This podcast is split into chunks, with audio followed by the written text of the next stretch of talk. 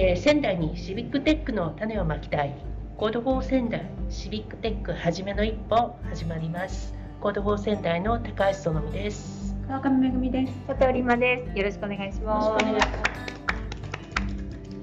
はい、えー、今回もですね11月26日の、えー、防災ワークショップのイベントが今ちょうど終わったところで、えー、また今週もゲストの、えー、方をお招きしております、えー、ゲストはですね街中救命士の大場さんです。どうぞよろしくお願いします。はい、えー、大場さんは今福島県広野町で、えーまあ、街中救命士として活動されているということなんですけど簡単にあのちょっとプロフィールというか自己紹介をお願いできますか？はい、えーと、私は専門学校卒業後東京消防庁に入庁しその後病院勤務を経て福島県広野町に、えーと、暮らしをテーマにした拠点を作ろうと今戻ってきたところです。はいとまあ、ワークショップの中で、えー、大場さんのお話があったんですけれども広野町はなんかこう住民の方にお一人お一人、えー、防災マップというのをあの配布してるっていうことなんですけどちょっとそのことについて少しお話しいただけますか？はい、広野町はやっぱり震災後やっぱり防災の意識が町全体で高くなりまして。その影響で、えっと、防災マップっていうのを新しく作り直しましたそれを、えっと、全島ですね全世帯に配布して今それを活用してもらっているっていう状態になります。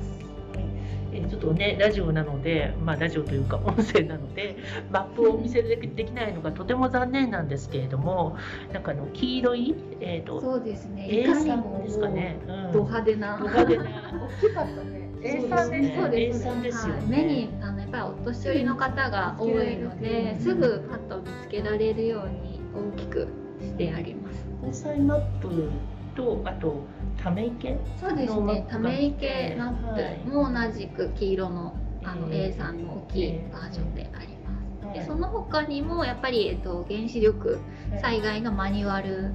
で1枚とあとはえっとあれですねその他の火災とかそういったものでも細かく配られるように。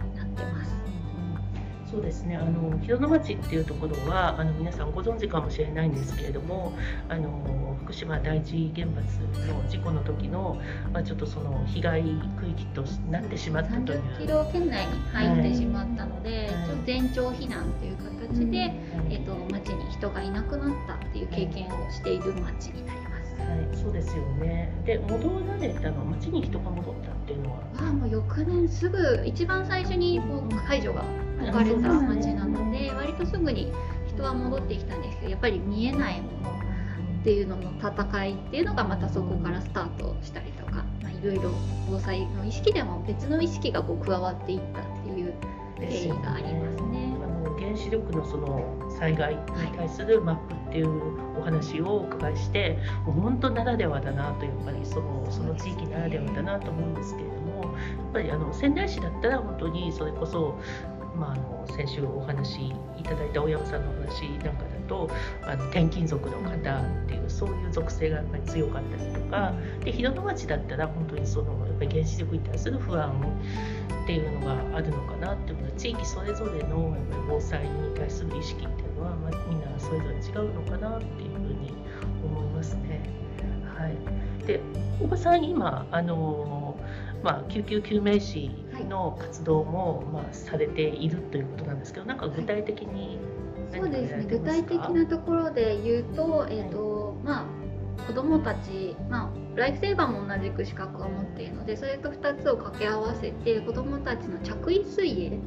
ていうのを小学校で一緒にやっていったりとかあとは、えっと、少し前になってしまうんですけど AED の場所をみんなで、えっと、探検しながらここにあるねとかっていうマップに落とし込んでいったりとかっていうのを、まあ、別市町村にはなってしまうんですけどそういった活動もしていました。